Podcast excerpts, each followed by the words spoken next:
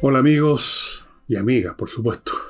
Bienvenidos a otro sábado cultural que voy a dedicar a un tema que yo sé que lo he tocado indirectamente, directamente, en distintas oportunidades. Pero no importa. Los temas, no porque se repitan o porque se repiten, no pueden tocarse más. Eso es absurdo. Toda la literatura mundial, ya sea narrativa, filosofía, trata una y otra vez de los mismos temas, pero los trata con nuevos hechos, con nuevos ángulos, otras miradas, y en eso estamos desde siempre. ¿Por qué no yo? Y en este caso, el hecho nuevo, por el cual voy a hablar de el libertarismo y la libertad, y todo lo que dijo, algo de lo que dijo ley, pero sobre todo me voy a encargar de ver el tema de libertad. Es un tema que se ha discutido un millón de veces, desde siempre, pero se ha discutido un millón de veces desde siempre porque es importante, porque hay que recordar algunas cosas, porque emergen nuevas situaciones en las cuales la libertad se define o se puede materializar de distintas maneras. Así que, dada esta explicación, porque algunos me dicen, usted ya habló de esto. Bueno, sí, claro, yo he hablado de muchas cosas que no solo yo he hablado, sino que he hablado de medio mundo. Así es que me van a perdonar. Ahora, ¿cuál es el hecho nuevo que me ha llevado a dedicar este programa a la libertad?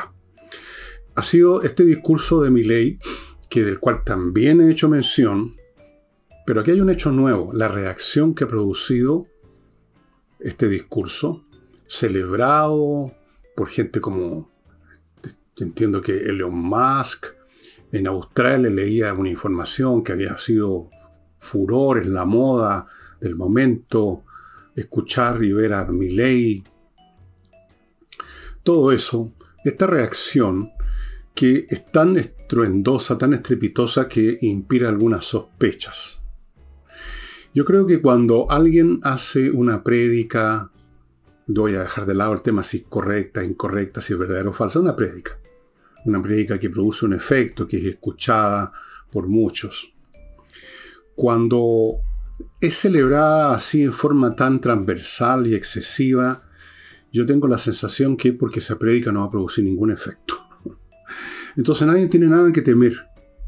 Y como no tiene nada que temer, es una estupenda ocasión para sentirse bien aplaudiendo una cosa que en teoría y en principio es buena, pero que sabemos en nuestro fuero interior que no se va a aplicar, que no va a afectar nuestros intereses, nuestra posición en el mundo, así que podemos darnos el gusto de sentirnos regio, regio, regio, aplaudiendo esos maravillosos principios que no nos van a joder la vida.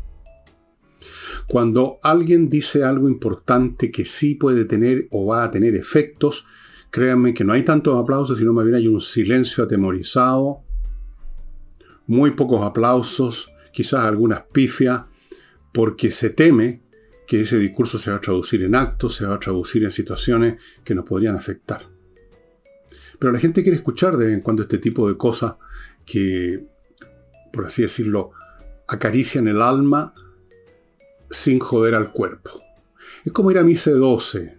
Yo ya hace muchos años que no, no he ido a misa, pero recuerdo muy bien las expectoraciones del cura en el púlpito, acusando a todo el mundo, hablando de esto, lo demás, ya y todo el mundo se golpeaba el pecho.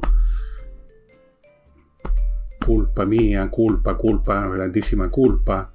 Y como decía alguien, me decía alguien, salen de la iglesia y ya dicen, no es mi culpa, no es mi culpa. Lo he visto, lo vi de niño. Me llamó la atención, me reía. Y ahora no me río porque ya hay pocas cosas que me den risa de, de la condición humana.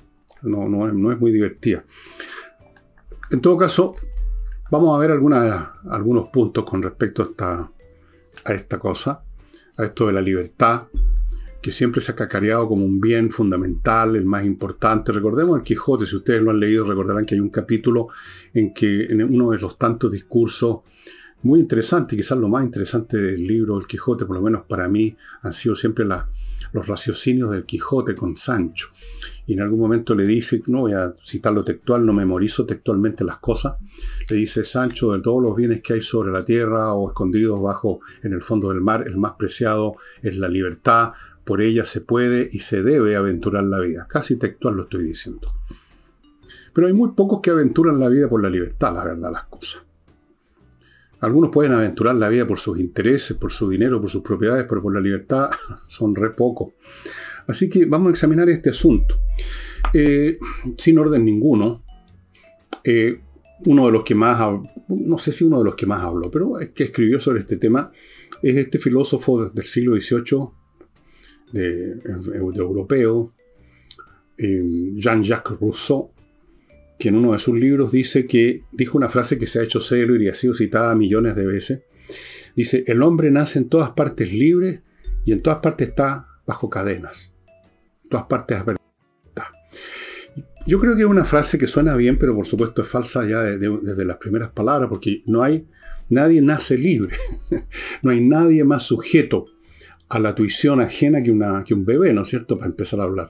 Un bebé no nace libre, nace dependiente de todo, no tiene libertad para nada. Pero como frase así política, genérica, suena súper bien decir el hombre nace libre y en todas partes está bajo encadenado. Lo de la segunda parte tampoco es tan cierto, no está en todas partes encadenado. Y por último, ¿qué quiere decir con encadenado? Una cosa es estar bajo la opresión, que nos pone, el que nos pone la pata encima, y otra cosa es obedecer la ley. Son cosas distintas son cadenas distintas. Una en realidad no es una cadena, sino que nos libera de cadenas. Si ustedes han leído Leviatán de este pensador Thomas Hobbes del siglo XVII, eh, en una metáfora de él, porque no es más que eso, dice que el hombre en el estado de naturaleza tiene una vida corta, fea, atroz, breve, salvaje, brutich, y que porque todos están luchando unos contra otros, porque impera la ley de la selva. No sé cuál ley es esa en realidad, la ley de la selva bastante más civilizada muchas veces que la ley humana. Impera la violencia. No hay otra manera de, custodiar lo que es de uno, lo que uno produjo, lo que uno recolectó, que con la fuerza para impedir que otros con la fuerza nos lo quiten. Entonces reina la violencia, reina la inseguridad completa. Y entonces dice Hobbes, Entendiendo eso, los hombres se reúnen y deciden traspasar todo su derecho a usar el poder a uno solo, el monarca. El monarca se encargará de hacer respetar una ley de comportamiento válida para todo y para eso cuenta con la fuerza, la fuerza pública diríamos ahora. Todos los demás se han despojado de su fuerza para ganar seguridad. Hay una ley y hay un tipo que tiene el monopolio del uso de la fuerza que la va a hacer cumplir, la va a enforzar, como se dice enforcement en inglés. No existe en realidad una traducción al español así tan escueta. Eh, pero antes de seguir, porque ya se me está olvidando, les quiero recordar, amigos míos, a propósito de fuerza, que yo con mucha fuerza les recomiendo que se llenen las vacaciones momentos musicales en yo menor, que está en mi tienda elvillegas.cl slash tienda. Ahí van a encontrar este libro junto con otros que todavía quedan, ya muy pocos, pero quedan. Mm, insurrección, creo que no. Revolución, creo que quedan. Eh, Julio César, en fin, ustedes vean, en la tienda están, los puede comprar de a uno, los puede comprar en paquetes, en grupos, todos con precios muy accesibles. Este es el último que hemos publicado, un libro muy entretenido, creo yo, donde hablo de cómo yo llegué a la música, a distintas piezas, no a toda la música, sino que doy algunos ejemplos de algunas piezas, cómo llegué a ella, cómo llegué a algunos músicos y cómo estos músicos compusieron y qué compusieron en qué momento histórico. Eh, tiene, tiene distintos ángulos y es bastante entretenido y es corto, lo leen de una patada en las vacaciones. Bueno, eso. Y les recuerdo la unión de amigos los animales, amigos. No, no, no les cuento más de esta unión, porque ya les he dicho que depende completamente de la gente que los apoye y de la hermosa labor que hacen de mantener con vida y bien y contento. Qué cosa más linda que ayudar a que alguien esté contento, que una criatura esté contenta, ¿no es así? Una planta con agua, un animal con comida, una persona a la cual ayudamos a tener trabajo, a hacer algo. ¿Qué otra cosa podemos hacer en la vida? Ayudemos para empezar a estos animales, la unión de amigos los animales. Hágase miembro de la unión o de vez en cuando mándele unos pesitos que sea. Bueno, eh, vuelvo. Entonces, eso decía Hobbes. Los hombres querían liberarse de una supuesta libertad que consiste en que no hay normas y por lo tanto en el fondo no hay ninguna libertad, sino que estamos esclavizados por el perpetuo terror de que vamos a ser asesinados o nos van a robar todo. En eso consistiría la ley de la selva. Entonces preferimos tener una manera de regular nuestras actividades que pone algún coto a nuestra libertad, pero que al mismo tiempo nos está eh, dando la gran libertad de, poder eh, librarnos de ese temor, por lo menos de gran parte de él, y vivir más en paz. El asunto tiene altos ángulos, lo de la libertad. Ahora, ¿qué es la libertad? Entre paréntesis. Parece una cosa bastante simple de definir, pero quizá depende, ¿no? Como uno la vea, la libertad. ¿ah? La libertad, así como quien dice, ¿qué es realmente? Eh, bueno, yo creo que buscando la, la, definición más genérica, más abstracta, para que pueda ser aplicable a distintas circunstancias, yo diría que la libertad es que un ente, una persona, un árbol, una criatura viviente, pueda crecer y ser conforme a su naturaleza. Eso es. Un árbol que dispone de agua, que no lo tapan, que no hay un techo encima, que no hay algo que le amarre las ramas, crece en libertad de acuerdo a su naturaleza, que lo lleva a crecer de tal o cual manera propia de su esencia, de su naturaleza. Por ejemplo, eh, la libertad es eso. No es una cosa caprichosa. La libertad, o sea, también uno podría involucrar, podría incluir la, libertad para hacer cualquier cosa, para cualquier actividad, podría incluirla más o menos dentro del saco de la libertad, pero en lo esencial, en lo primordial, es la libertad para hacer lo que uno tiene que ser, para desarrollar aquello que está en potencia, para que esa semilla se desarrolle y ese árbol crezca y dé sus frutos. Y esto vale también, por supuesto, para las personas. Eso es la libertad. La libertad para ser, y ser significa no simplemente estar aquí y ahora, sino que de desenvolverse de acuerdo a aquello que está en nosotros, las potencias, las virtudes que quieren expandirse como toda entidad viviente, quiere estar, quiere ser, quiere crecer, y en algunas cosas a veces quiere expandirse y eso puede topar con el deseo de otro de hacer lo mismo. Pero eso es otro problema. Ahí entramos en el problema de la política, podríamos decir. La naturaleza entonces es aquello, lo natural, a su vez, es aquello que define lo que es un ente en su esencia. Un árbol en su esencia es una maravillosa criatura vegetal que, por así decirlo, quiere, aunque aquí no hay una voluntad consciente, crecer. Producir sus hojas y si es un árbol frutal, producir sus frutos y seguir creciendo y que sus frutos generan otras criaturas vivientes, otros árboles. Eso es, esa es la esencia, esa es la naturaleza de un naranjo o de un palto. Y esa es la naturaleza de una persona que tiene potencias internas que luchan por desenvolverse. La libertad entonces es una condición intrínseca a la naturaleza de las cosas. Porque si usted le quita esa libertad, esa posibilidad de desenvolverse, ese ente no se desenvuelve y no, y no puede ser lo que tendría que ser. La libertad es lo que permite que las cosas sean lo que tienen que ser, lo que deben ser. Una cosa va con la otra necesariamente. Por eso es que es tan potente. Pero lo que estoy diciendo no equivale a decir en absoluto que toda naturaleza es igualmente rica en potencias, con rasgos internos que bregan por salir y desarrollarse. Y antes de llegar, de desarrollar a su este punto de las distintas naturalezas, unas ricas en semillas que quieren crecer y otras bastante más pobres o inertes, permítanme recordarles la, algunos de mis sponsors que en su audacia, solidaridad, o masoquismo apoyan este programa en los días en que lo ve mucho menos gente. Primero, la revista Mundo Bursátil. Señoras, señores, si usted invierte en la bolsa, aunque sea muy de vez en cuando, usted naturalmente no quiere meter las patas y comprar las acciones del Titanic, ¿no es cierto? No. O del Zeppelin. Usted quiere ganar plata. O no perder como mínimo. Y ahí, para eso esta revista Mundo Bursátil es una revista con profesionales que están años llevándole tomándole el pulso a la, a la, bolsa, conocen bien a la gente que se maneja ahí, las empresas, cómo les está yendo, qué está pasando, las cifras, la aquí y el allá. Y por lo tanto, dan buenos consejos y sobre todo consejos de aquello que es definitivamente malo, que es más fácil de ver que aquello que podría el día de mañana eh, dar dividendos. Por lo menos evitar lo malo se lo pueden asegurar. Ellos trabajan en, en una estrecha relación con una importante corredora de bolsa y en todos los sentidos esta revista que tiene años, Mundo Bursátil, es una, un buen, eh, una, buen, una buena fuente de información para los que inviertan.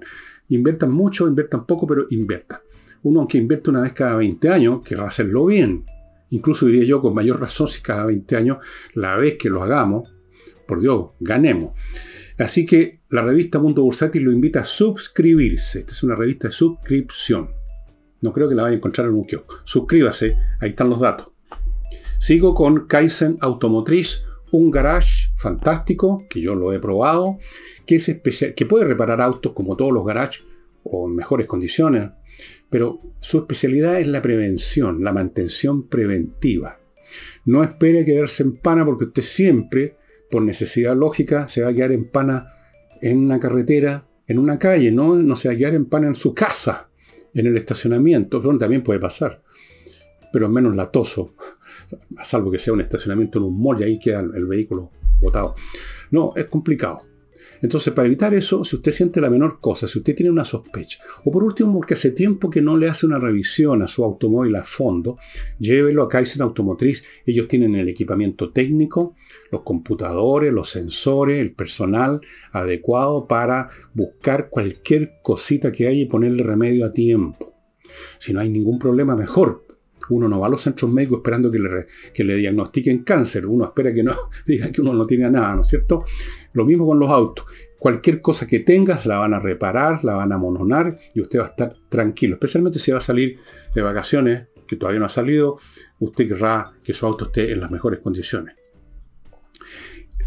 y termino este bloque con González y compañía, que es un bufete de abogados penalistas. O sea, se dedican solo a temas penales, que son los temas eh, son los delitos, el quebrantamiento de la ley, de aquellas leyes contempladas por el Código Penal, que es el más serio. Ahí las penas son de, de cárcel muchas veces. Son penas pesadas, de manera tal que si usted está en un lío por acusaciones verdaderas o falsas, me da lo mismo, eso no es asunto mío, póngase en manos de González y compañía, que son los mejores abogados penalistas que hay en este momento en Chile. No hay muchos, y estos son los mejores. Ya, continúo con el tema. Hay naturalezas y naturalezas, y todos lo sabemos, en todo orden de cosas, en el mundo animal, vegetal y humano. Las personas, las cosas, los árboles, las frutas, son todos distintos. Unos son más ricos en potencialidad y otros son más pobres. Algunos árboles dan maravillosos frutos y crecen enormemente, y otros se mueren al poco tiempo y no dan nada no tienen mucha gracia. Hay personas de grandes talentos, incluso genios, y hay otros que son francamente deficitarios, pencas en todo sentido. Y todos ellos tienen su naturaleza, solo que son naturalezas distintas. Entonces, ojo que la libertad, por lo tanto, tiene significados distintos para estas distintas, ahora concentrándome en el reino humano nada más. ¿ah? La libertad no es lo mismo para quien tiene grandes potencialidades, que las siente, toda persona que tiene eh, poderes internos intelectuales, básicamente, o físicos, los siente, sabe que los tiene y los quiere desarrollar. Una persona que tiene estas personas de temperamento muscular, digamos, ¿cómo se llaman? Eh, somatotónicos, creo que se llaman esas personas temperamento somatotónico, personas que tienen les gusta moverse, que sienten que en su cuerpo hay llenos de energía, que son, que tienen una vocación atlética, digamos. Usted, lo único que quieren es poder desplegar eso, quieren tener tiempo y oportunidades para hacer deporte, para correr, para jugar. Les gusta y se sienten bien y se desarrollan y están haciendo lo que deben, están desarrollando su naturaleza interior. Otro es una cuestión de mental sienten que tienen una vocación por tal o cual actividad artística o científica o lo que sea y la quieren desarrollar, la quieren desplegar, está, eh, les hierve adentro.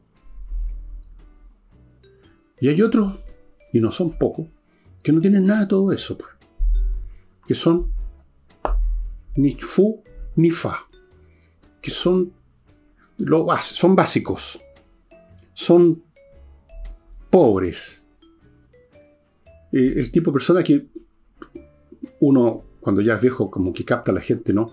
Incluso un niño, uno ve, un niño le ve lo que hace, lo que dice, la carita que tiene, la mirada que tiene, y uno más o menos, más o menos, puede equivocarse, ¿no? Hay, hay excepciones, pero más o menos capta hasta dónde da, hasta dónde va a llegar esa persona. Vuelvo a repetir, no quiero que me acusen de no sé qué cosa. Hay excepciones, uno se puede meter las patas, pero uno más o menos capta, especialmente cuando ya son un poquito más grandes, ya no, ya no un niñito, sino que un jovencito, un, y uno los ve escuchando ciertas cosas, haciendo tales otras, eh, tomando ciertas costumbres, y uno se cacha el tiro de este gallo, un tipo del montón, nomás no va a llegar muy lejos en ninguna cosa. Y realmente es así. Y esas personas son de naturalezas con menos elementos que busquen desarrollarse. Algunos no tienen ninguno. Algunos son simplemente como autómatas que simplemente siguen las. son gregarios, son rápidamente, eh, son muy sociables porque no tienen otra cosa en sí mismos, entonces buscan el calor de, de agruparse con otros, ¿no? Entonces, esas personas no tienen grandes cosas, no tienen, son bastante elementales, hacen lo que hace todo el mundo, tienen ciertas, por supuesto, pulsiones físicas, que el sexo, que el hambre, que reventarse de repente, sí, para arrancar de su tedio, entonces vamos reventando en el trago, la droga de repente, y vamos para allá y corramos, y mucha gritería y cosas. Bueno, hay gente así, y son, no son pocos, son legión. Bueno, esas naturalezas necesitan menos la libertad. De hecho, no la necesitan en absoluto. Para ellos no vale eso que decía el Quijote, que la libertad es el más preciado de todos los bienes y que por ella vale la pena o, se puede o se debe aventurar la vida, o sea, arriesgar la vida por mantener la libertad. ¿Para qué? dirían ellos si pudieran contestar la pregunta. ¿Para qué quiero libertad? No tengo nada que desarrollar. muchas personas en realidad no tienen nada que desarrollar. No hay nada que les pueda dar la libertad, porque libertad para qué? ¿Entienden? Eh, entonces,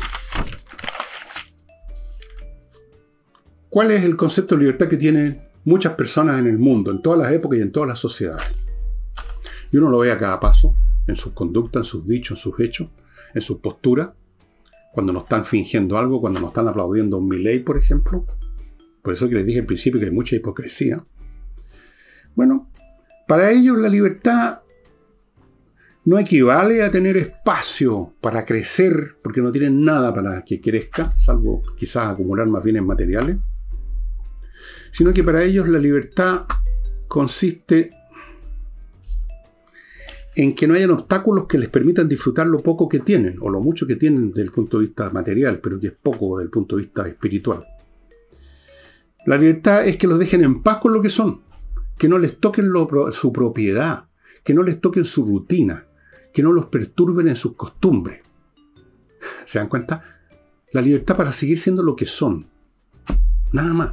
Nada de crecer, nada yo quiero espacio para que mi, mi arboleda crezca, mis frutos broten jugosos, llenos de vida y con semillas para... No, déjenme en paz en mi macetero.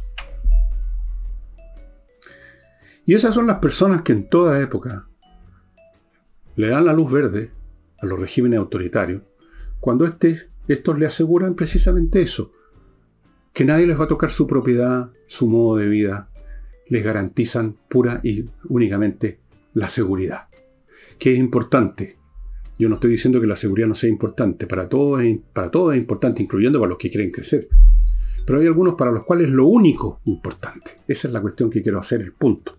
Entonces, regímenes autoritarios encuentran tierra abonada, siempre. No se crean ustedes, ni por un segundo, que los regímenes autoritarios que ustedes han visto en la historia que ven ahora en el presente, son el resultado de un acto opresivo del primer momento, que los opresores llegaron en tanques disparando para todos lados y se subieron, se, subieron al poder, se encaramaron al poder y ahí siguen disparando con los tanques y mantienen a todo el mundo oprimido. No es así, no es verdad. Mi amiga y colega de trabajo, Nicole Rodríguez, ha estado en China creo que un par de veces, por lo menos una vez y me contaba que esto hace años atrás me contaba, los años 90, no sé, yo todavía ni siquiera la conocía. Estuvo en China y vio unas niñas, unas chinas, felices, muertas la risa, comprando en un mall en Beijing. Y no sé por qué Nicole les empezó a hacer preguntas relativas a situaciones generales sobre la vida en China. Eh, y estas dos chinas contestaron que todo eso les importaba un huevo, lo importante era que podían ir a comprar. Eso es todo lo que les importaba. O sea, no les importaba que hubieran cámaras de vigilancia porque se estaban portando bien, estaban esperando la luz verde para pasar la calle, estaban simplemente comprando, manteniendo la economía china, eh, no estaban diciendo nada crítico sobre el régimen, sobre el Partido Comunista. Eran ciudadanos maravillosos, modelos de la sociedad. Piensen ustedes ahora en Adolf Hitler. Adolf Hitler no llegó al poder tampoco disparando. No, lo nombró canciller un hombre específico, Hindenburg, el canciller Hindenburg lo nombró canciller, o sea, el presidente de, de la República de Weimar. Pero tenía un apoyo popular, por eso que lo nombraron canciller, porque tenía una significación política, porque tenía votos, tenía gente detrás.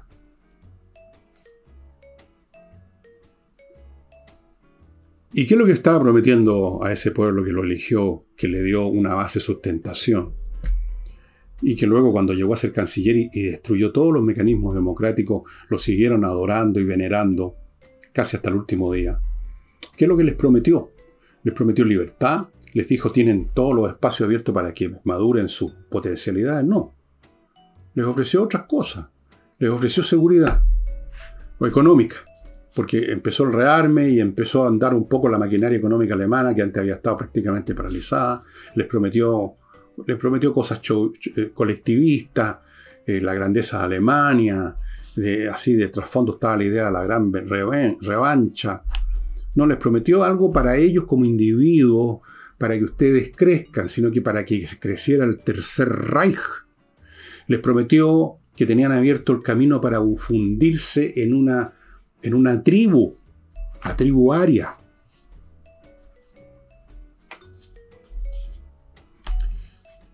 La seguridad de sus bienes y más aún, el formar parte de algo. Ustedes lo pueden observar, estimado amigo, esto. Yo lo he mencionado en otros programas, pero lo voy a mencionar de nuevo. Los jóvenes son que parecen a primera vista para los ingenuos como la, encarnación misma la libertad, con los ojos brillantes, quieren hacer cosas. Pero eso no es verdad. La mayoría de los jóvenes lo único que quieren es sumarse a un grupo, a un colectivo. En algún momento en Chile eran, a, falta de otra cosa, las tribus urbanas que llamaban. Entonces, grupitos de jóvenes, de adolescentes, en tales o cuales barrios andaban todos vestidos de cierta manera, pintarrajeados de cierta manera, eh, haciendo grafitis de cierto estilo, para sentirse parte de un grupete. ¿Cuál era la gracia de ese grupo? Ninguna, pues. Eran toda una manga, digamos, de, deficitaria. ¿Para qué estamos con cuestiones? Esa es la verdad. Ahí no había ningún Einstein. Formar parte de un grupo, formar parte de, una, de un regimiento, formar parte de algo que nos va a dar un uniforme, que nos va a hacer cantar la misma canción, que no vamos a tener que pensar ni decidir nada. O sea que no vamos a tener que ejercer libertad pero vamos a estar seguros, calentitos en ese grupo, todos iguales. Eso es muy atractivo para los jóvenes. Y de hecho los jóvenes son el material humano que forma las masas de todos los movimientos que jamás hayan existido, incluyendo los de hoy en día en Chile y en otras partes, los jóvenes.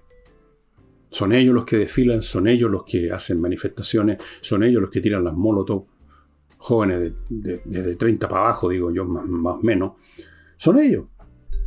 Están con una causa, que no la comprenden, que no la conocen, si es que tiene alguna consistencia de todas maneras. Pero no importa, somos del mismo grupo, somos todos esto o aquello. ¿Y dónde está la libertad ahí? Una vez más, el Quijote no sería oído por estos jóvenes. Entonces, antes de continuar con esto y empezar a aterrizar este tema nuevamente en el origen del despegue que fue el discurso de ley en Davos, permitidme, amados hermanos en Cristo, la tribu cristiana, que les cuente de conversaciones numéricas, unos cursos por internet que da un ingeniero de la Universidad de Chile, que vuestro servidor lo conoce más o menos indirectamente, que son realmente espectaculares, tiene una metodología tal que niños que odian las matemáticas terminan simpatizando con las matemáticas e incluso a veces venerando las matemáticas, porque les abren la mente a lo que realmente las matemáticas son, que no son una sumatoria de fórmulas para memorizarlas, como quien aprende la tabla del 4 o del 5, es una manera de mirar el mundo muy poderosa, la base de toda la tecnología que tenemos, toda ella. Y realmente los niños ven eso y cambian completamente y eso les cambia la vida porque el niño que odia las matemáticas significa que hay una serie de caminos que se le van a cerrar y va a terminar cuando llegue el momento eligiendo una carrera X simplemente porque no hay matemática en ella, lo cual es increíblemente tonto, increíblemente perjudicial. Conversaciones numéricas. Continúo con Oxinova, ahora aquí pasamos a otra cosa. Este polvito que viene en unos sobres que combinado con agua al cabo de una media hora o 45 minutos se convierte en una colonia de bacterias que destruyen aquellas que producen los malos olores. O sea, esto va a la raíz del problema del mal olor. No lo tapa con otro olor o no despeja por un momento la materia orgánica, porque va a llegar otra de todas maneras, sino que estas bacterias se quedan ahí y se van, van destruyendo sistemáticamente toda vez que aparece una bacteria anaeróbica, que son los que producen la descomposición, que es la que produce los malos olores. Es fantástico, se puede aplicar de muchas maneras, echando un poquito el contenido, vaporizando en alguna otra zona. Solamente se adquiere Oxinova en el sitio de ellos que ustedes están viendo a mi derecha. Y termino este bloque con Mi Climo, que le recuerda a los señores empresarios que tienen fábricas, que en Mi Climo tienen unos equipos que tienen un nombre que todavía no, no he memorizado, pero lo voy a memorizar ahora. Evaporativos que mantienen la temperatura de esos galpones con mucho calor, cosa que es ilegal, y que los trabajadores están en malas condiciones y hay una mayor tasa de accidentes y errores, las mantienen a una buena temperatura, una temperatura agradable. Todo mejora cuando los trabajadores están en buenas condiciones.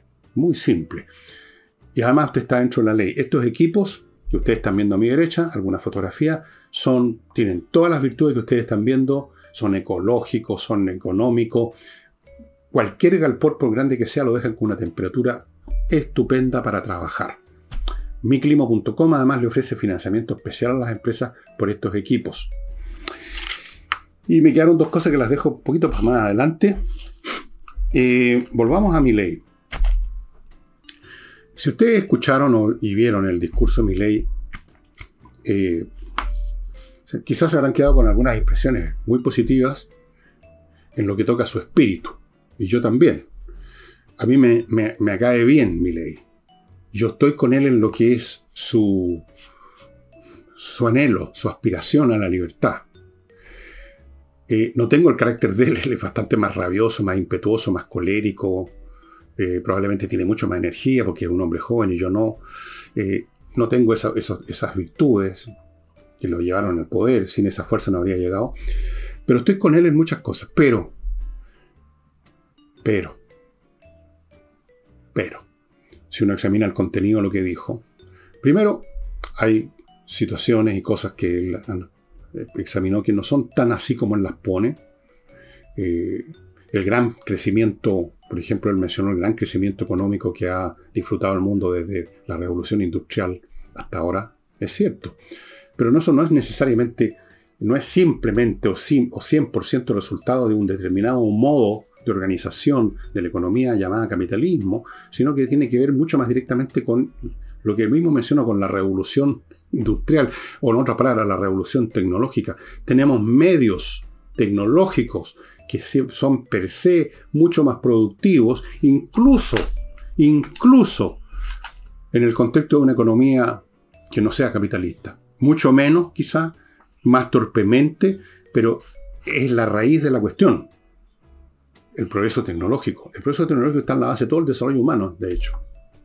Tan simple como eso. En la agricultura, en, todo. Pues es, evidente, salta a la vista. Si no hubieran tractores, por ejemplo, y no hubieran arado y, tuviéramos todavía que andar con un buey con un palito abriendo surco, tendríamos menos alimento. Con tractores y arado hay más alimento, incluso si esos tractores y arado funcionan en un país que no es capitalista.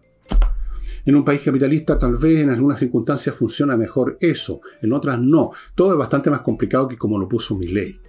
Mi ley lo puso bastante en blanco y negro. Pero yo celebro ese espíritu. Celebro la postura independientemente de las imprecisiones o cosas debatibles que pueda haber en lo que dijo. Celebro ese espíritu, sí que dejo de lado el análisis específico de cuán exacto es su raciocinio, no me interesa.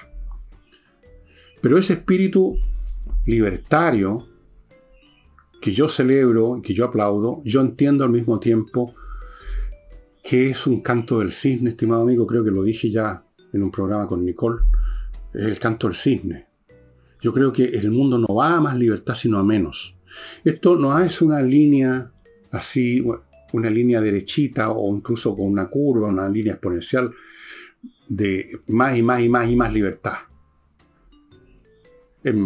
Si ustedes conocen un poco más de físicas matemáticas o matemáticas, saben que hay muchos fenómenos que siguen curva, que llegan a un punto de inflexión y luego cambian de dirección o cambian su grado.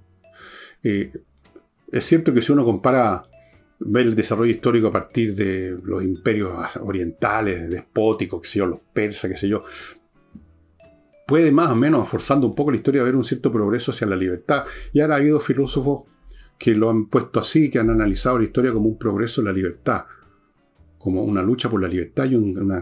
Pero eso no es ilimitado. Llega un momento en que las mismas condiciones que generaron situaciones más libertarias están empezando a producir el efecto contrario.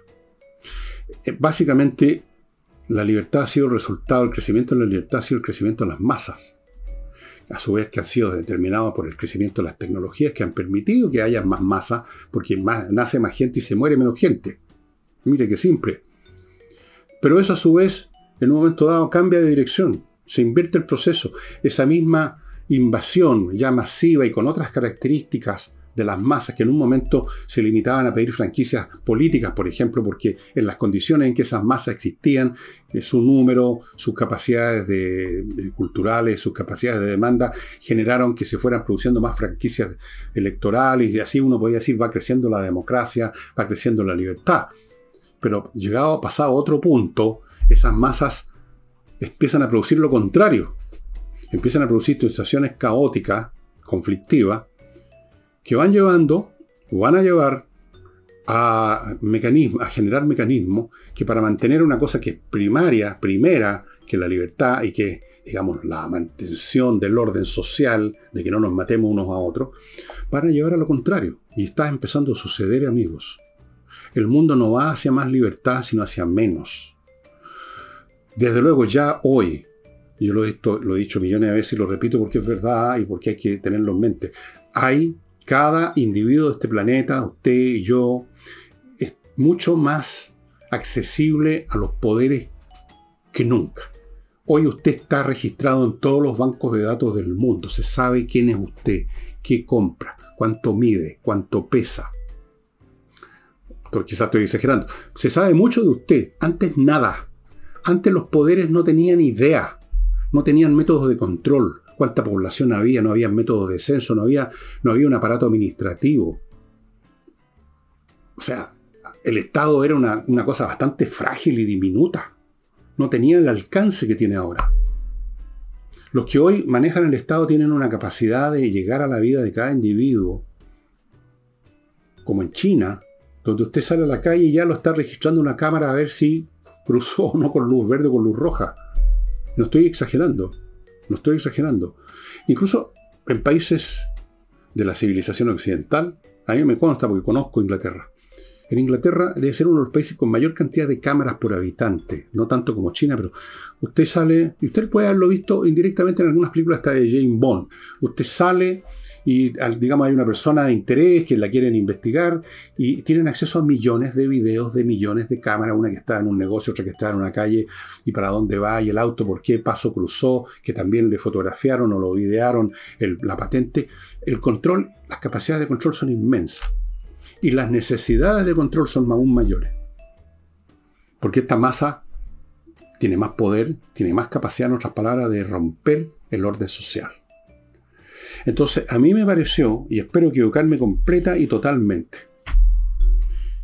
que el discurso de Milley fue tan aplaudido y tan, y tan festejado hasta, hasta, hasta ahora, precisamente porque es el cantor cisne.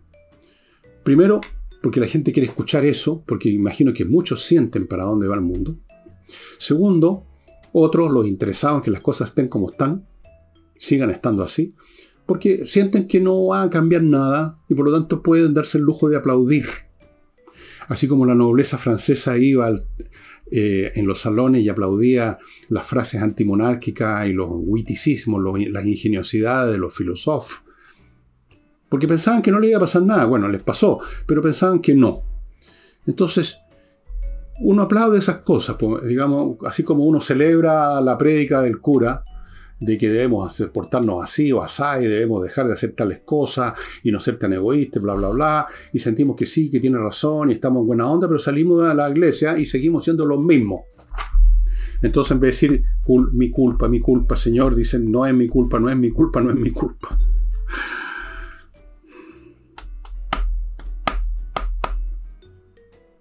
El canto del cisne.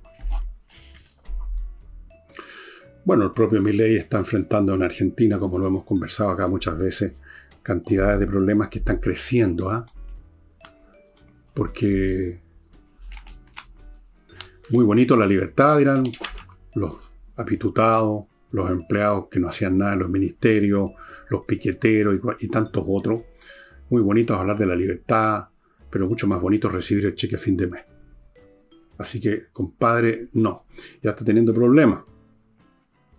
Y lo vociferan, vociferan contra él todos los demás de la turba progresista de América Latina. Evo Morales, ¿para qué sigo dando la lista, no? Todos. ¿Y por qué? Porque lamentablemente estos personajes, estos Evo Morales, estos kirchneristas, estos peronistas, estos progresistas, estos comunistas, estos socialistas, estos del partido X, Y, Z, eh, aunque sean patéticos, aunque sean a veces despreciables, aunque sean unos pobres, infelices muchas veces, aunque sean unos tarados, unos ignorantes, salidos no se sabe de qué, cloacas muchas veces. Fíjense todo en lo que voy a decirles. Están en el lado correcto de la historia. Porque para allá va. Para allá va. Quizás estos personajes, con todas sus deficiencias atroces, son parte del proceso para mantener bajo control a las masas. Tal vez ya no es posible un mundo como el que plantea mi ley. Un mundo libertario donde el que tiene esas virtudes que decía al principio del programa va a disponer de posibilidades para crecer, ya sea enriquecerse, ser famoso, ser eh, destacado, ganarse el premio Nobel, lo que sea. ¿Y qué pasa con los demás, pues? ese es el problema. ¿Qué pasa con esos otros, como mencioné al principio del programa, que no tienen esas potencias? Que la libertad no les sirve para nada. Que quieren asegurarse el cheque. Que quieren asegurarse el pituto. Que quieren asegurarse su mediocridad. Que quieren asegurarse su tribu. Que quieren asegurarse, ojalá que tampoco haya tipos que destaquen, porque los dejaría en evidencia en su poquedad, si somos todos iguales, entonces nadie, no hay ningún espejo para que nos veamos nuestro rostro mediocre. Tal vez están en el lado correcto de la historia y mi ley en el lado incorrecto. Yo, por supuesto, si me dijeran, bueno, entonces usted, ¿por qué lado está? Yo estoy con un mi ley. Así se ha derrotado eso. Yo prefiero que me derroten con lo que considero correcto, lo que considero que tiene alguna grandeza, a ser victorioso con los chantas. A lo mejor eso consiste en eso, soy un poquito romántico, ustedes dirían. No sé. Pero, repito, lo de ser libertario, lo de libertario, la libertad, la libertad, carajo, y todo eso está muy bien como bonito, pero en el fondo, en el fondo de sus corazones, mucha gente no le interesa la libertad, le interesa mucho más la seguridad. Y no por nada un señor que quizá ustedes hayan leído, por aquí lo tengo anotado el nombre, eh, Eric Fromm, me parece, sí. Eric Fromm escribió un libro que se llamaba El miedo a la libertad. Lo leí de cabro chico, pero me acuerdo muy bien de lo que decía. El miedo a la libertad. La libertad nos pone, nos deja desnudos en el mundo librados a nuestros recursos, que demostremos lo que valemos y lo que somos. ¿Y qué pasa si sospechamos, y con buenas razones, si sospechamos que no tenemos nada, que no somos nada, que somos poca cosa, que somos penca. Porque eso se sabe.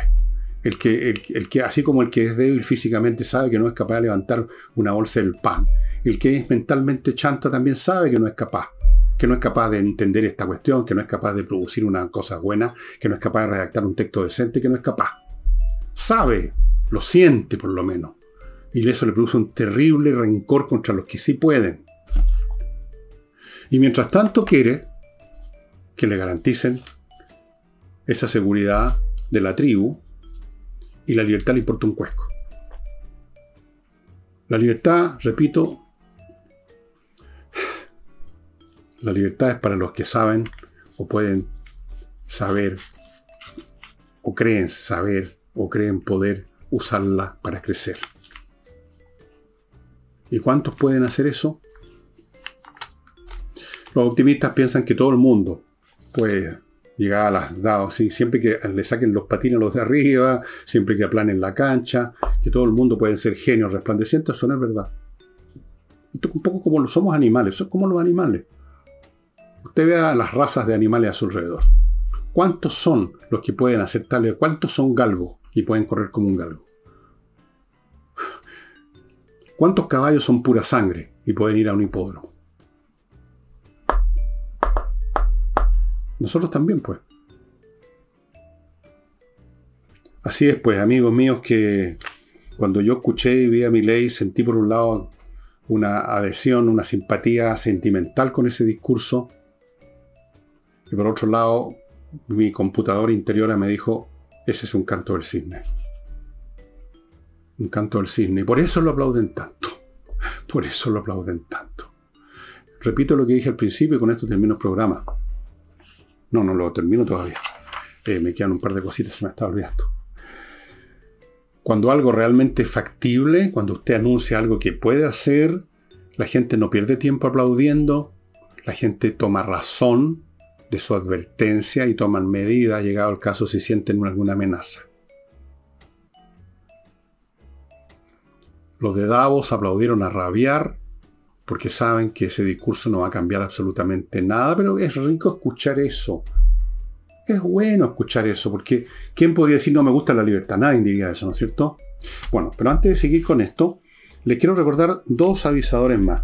Fundo Las Cumbres, parcelas en medio de un bosque en la zona de Klinichek, creo que se llama, puede que esté pronunciando mal, cerca de Puerto Vara, a 10 minutos en auto, pero al mismo tiempo a 10 años luz de distancia en el fondo, porque es un paraje completamente maravilloso. Usted tiene una parcela ya con árboles crecidos. Eso, eso es como haber adquirido no solo un espacio, haber adquirido tiempo. El tiempo que esos árboles crecieron y lo estaban esperando usted para que los cuide, para que los acaricie, para que los tome y les diga, bien árbol, bien creciste, eres grande y maravilloso. Eso yo lo hago de vez en cuando con los árboles de mi casa hay que saludarlo. ¿eh? Un gran terreno, amigos. Eh, hay un QR ahí, agárralo usted con su celular y va a poder entrar a un sitio y ver detalles, escuchar opinión de propietarios que ya están ahí instalados. Y Higiena, la música. ¿Qué haría yo sin la música, amigos? Yo estoy metido en la música desde que era casi poquito mayor que esto. Sin música yo me tiro por la ventana, pero claro, estoy en un primer piso, no, no pasa nada. La música, la música. Higiena es una academia de música que online le va a enseñar a tocar, a usar una guitarra acústica o eléctrica, un piano, teclado, un órgano eléctrico, un contrabajo, saxofón, flauta dulce, flauta traversa, ukelele, la voz, educar la voz para cantar, para hablar. No sé cuántos otros instrumentos más hay que puedo yo estar en este momento olvidando. Muchos.